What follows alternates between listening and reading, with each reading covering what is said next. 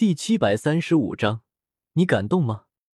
薰儿通体冰冷，认识近十年，这位表面上清冷淡然，内心实则极为骄傲的古族大小姐，第一次用惊恐的眼神看着我。在很多年前的加玛帝国，她就亲眼见过我翻手为云，覆手为雨的手段。在加玛帝国、出云帝国、蛇人族三方中合纵连横。最后以弱冠之灵区区斗师修为成为监察左使，加玛帝国不少斗王、斗皇也只能屈居我之下，仰我鼻息。当时薰儿冷眼旁观一切，只觉得是一场比较精彩的戏剧，然后也就仅此而已。监察左使，斗王、斗皇，这在古族看来算什么？区区蝼蚁罢了。别说是区区一个加玛帝国。就算是整个西北疆域所有势力联合起来，也未必能让古族多看上一眼。可就是他从来看不起，只觉得是跳梁小丑的我，今天却将他这位古族千年来天赋最好、以后最有希望晋升为斗帝的大小姐逼上了绝路。想想看吧，假如昨天晚上的事真的是我唆使萧炎做的，假如我将他和萧炎已经行了苟且之事。还已经成亲的事情传扬出去，结果会如何？古族举足震惊。到时候，不仅是林泉这等爱慕他的小辈，他们身后的许多位古族斗圣长老，乃至他的父亲古族族长古元，这些人都会震怒，一个个恨不得杀了萧炎全家。如果是其他人，其他势力想杀萧炎，哪怕是这些年来愈发强大。越来越难对付的魂族想要杀萧炎，雪儿都有信心保住萧炎。可当想要萧炎性命的人换作古族，他一个小辈如何去阻拦那些发疯的斗圣长老？如何去劝阻他那位古族族长的父亲？面对这股堪称斗气大陆无敌的庞大力量，只是一星斗宗的萧炎如何应对？别说有风尊者和药尘两个尊者庇护。到时候，就算是有二十个尊者庇护，也保不住萧炎性命。熏儿不寒而栗，想要杀我灭口。可我说过，我已经将此事分享给了我的几位朋友。熏儿不蠢，当然知道这不是真的朋友，恐怕压根就是我的属下。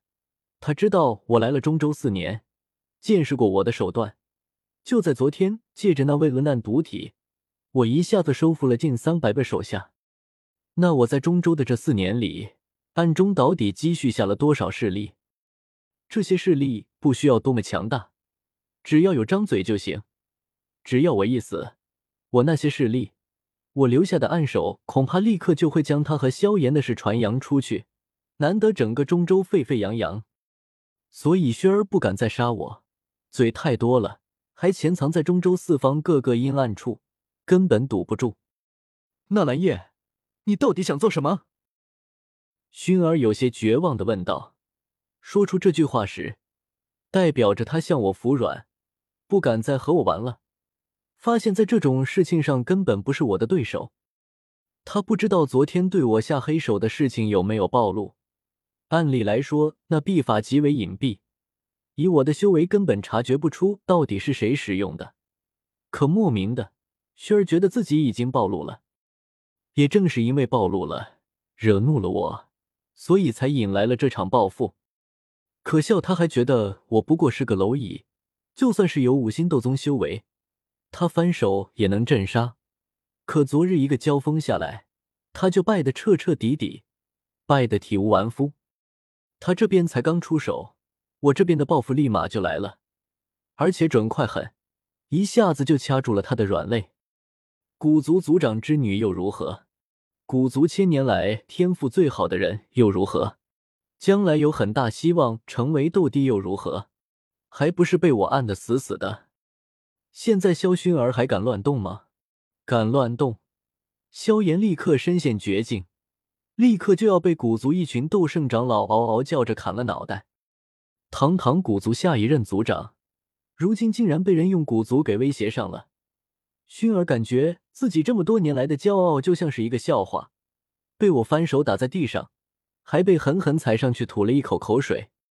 最可怕的是，我昨天晚上动用的几乎是阳谋，即便现在他想明白了，可如果重新回到昨天晚上，他恐怕还会做一样的选择。这选择不是只和萧炎那个不那个，这件事情其实并不重要。他和萧炎哥哥六七年没见，当时孤男寡女共处一室，情欲确实容易爆发。可大家都是斗宗强者，如果想将这份情欲压下去也简单。问题的关键在于，萧炎将父母的灵牌都摆了出来，穿上喜服，然后问他愿不愿意和他成。薰儿能怎么回答？他能拒绝吗？拒绝不了。事情都到了最后一步，他若是拒绝萧炎，恐怕就彻底伤透了萧炎的心。只要我在两人间稍加挑拨，他们这辈子都别想和好如初。两人的情分算是走到头了。所以，即便再给薰儿一次机会，面对萧炎的询问，他也只能选择点头答应，和萧炎拜天地成亲。然后麻烦就来了，一旦两人成亲，萧炎自己就走上了绝路。被古族知道情况后，他将九死一生。这看似有些荒唐的事情背后，却是隐藏着极为凶险的交锋。薰儿一个眼高于顶的小丫头。拿什么和我斗？我看了看薰儿身后紧紧跟随、贴身保护的两位黑袍尊者，轻叹一声，显得有些无奈。薰儿妹妹，我和你萧炎认识也有近十年了，还从来没听说喝酒也能喝死人的。是你昨天非说喝酒能喝死人，所以我才去找萧炎喝酒。你看，萧炎没喝酒喝死吧？两位黑袍尊者听得一头雾水。看向薰儿的目光都带上几丝疑惑：什么酒能把人喝死？小姐居然会说这种话？穆青鸾、林泉、林颖等人也都没听懂。在场众人中，唯有薰儿听懂了。这话是在说，和萧炎认识的十多年里，我从来没有害过萧炎，是他昨天动了我，我才去动萧炎的。薰儿眼中露出一抹苦涩，果然，昨天的事情暴露了。只是他还是有些想不明白，那个秘法极为隐蔽，我怎么知道是他出的手？薰儿没有问，而是陷入了深深的思索中，想着近十年前，纳兰嫣然上门与萧炎哥哥退婚，那时候也是他和萧炎哥哥与我第一次见面，大家都还年少，不过十四岁，之后还一起去乌坦城的方式逛街。结果萧炎哥哥被人折辱，他还清楚记得，那时候是我出面替萧炎哥哥解围，喝退了那个加列家族的家伙。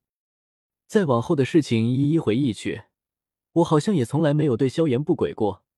我和萧媚儿已经定亲，大家都是一家人，我一直以来对萧家众人都挺好的。到底是什么时候，他开始对我产生怀疑了呢？